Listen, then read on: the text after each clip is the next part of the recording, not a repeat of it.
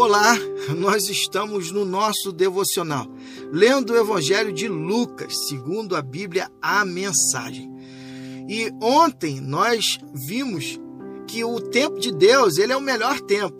Deus ouvira a oração é, de Zacarias e Isabel e que é Deus, a partir da vida deles, estabeleceu o seu propósito. E Lucas prossegue na narrativa, dizendo que enquanto isso, o povo que esperava por Zacarias já estava preocupado do lado de fora do templo e se perguntava por que tanta demora no santuário.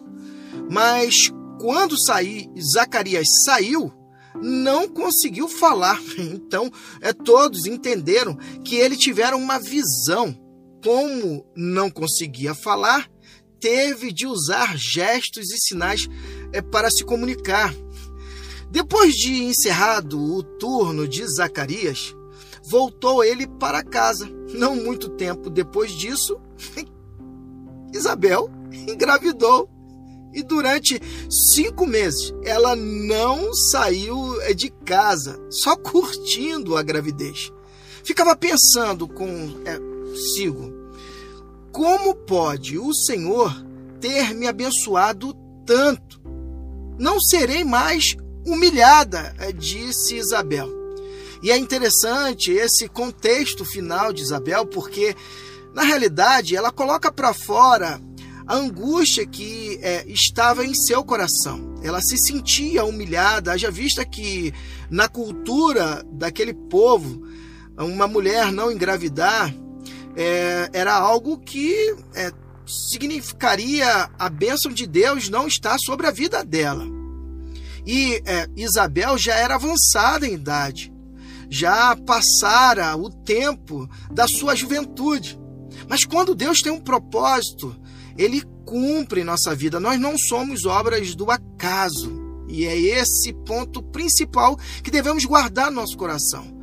Você e eu não somos obras do acaso.